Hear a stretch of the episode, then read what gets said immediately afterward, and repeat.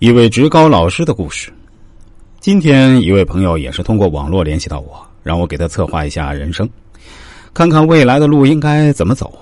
他发来资料后，我针对他做了一次针对他本人的个性化规划。他看完后还是相当满意的，但是这个并不是我今天要说的重点啊。今天我想讲述的重点是他跟我说的几句话，让我有种想跟大家分享一下的冲动。这位朋友是一位职高老师。现在关于孩子中考后是读普通高中还是读职高的话题很火的，也是各位家长非常关心的。因为现在国家对中考后学生的去向进行了分流，据说会有一半的孩子将来还读职高。我于是问这位朋友说：“你认为读职高行不行呢？”他叹息一口对我说：“哎呀，师傅，您是不知道我们职高老师多么不容易呀。这样说吧。”如果现在是有记者来采访我，问我读职高行不行，我一定会说行。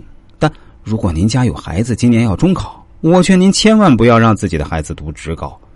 我于是问他为什么会这样，他对我说：“师傅，我再告诉你一句啊，我们圈子里职高老师经常挂在嘴上的话，现在的孩子真是管不住，我们只能做到男的不死，女的不生。”我问他说：“男的不死，女的不生是什么意思？”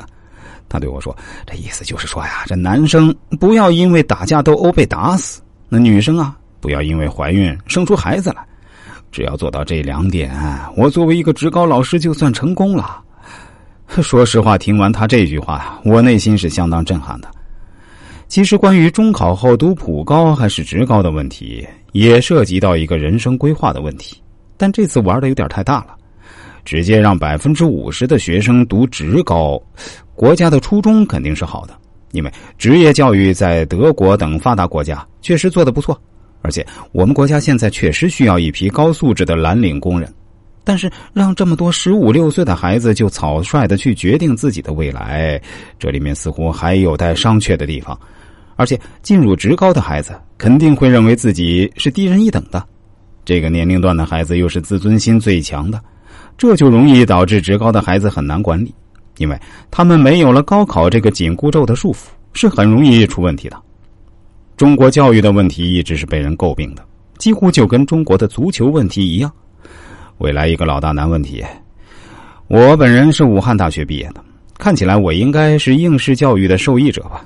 其实也不是。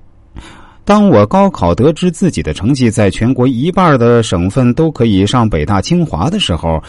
我心里也是一万头草泥马飞过，教育资源地区分布不平衡，说了这么多年，也一直没有实质性的解决。当然，在大学里啊，我也见过诸如学术腐败、师德欠缺、勾心斗角之类的问题。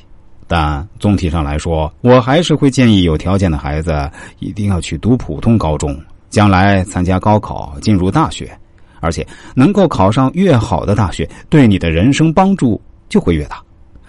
每上升一个档次的大学，对未来的帮助都会要大很多倍。作为一个过来人，我是深知这一点的。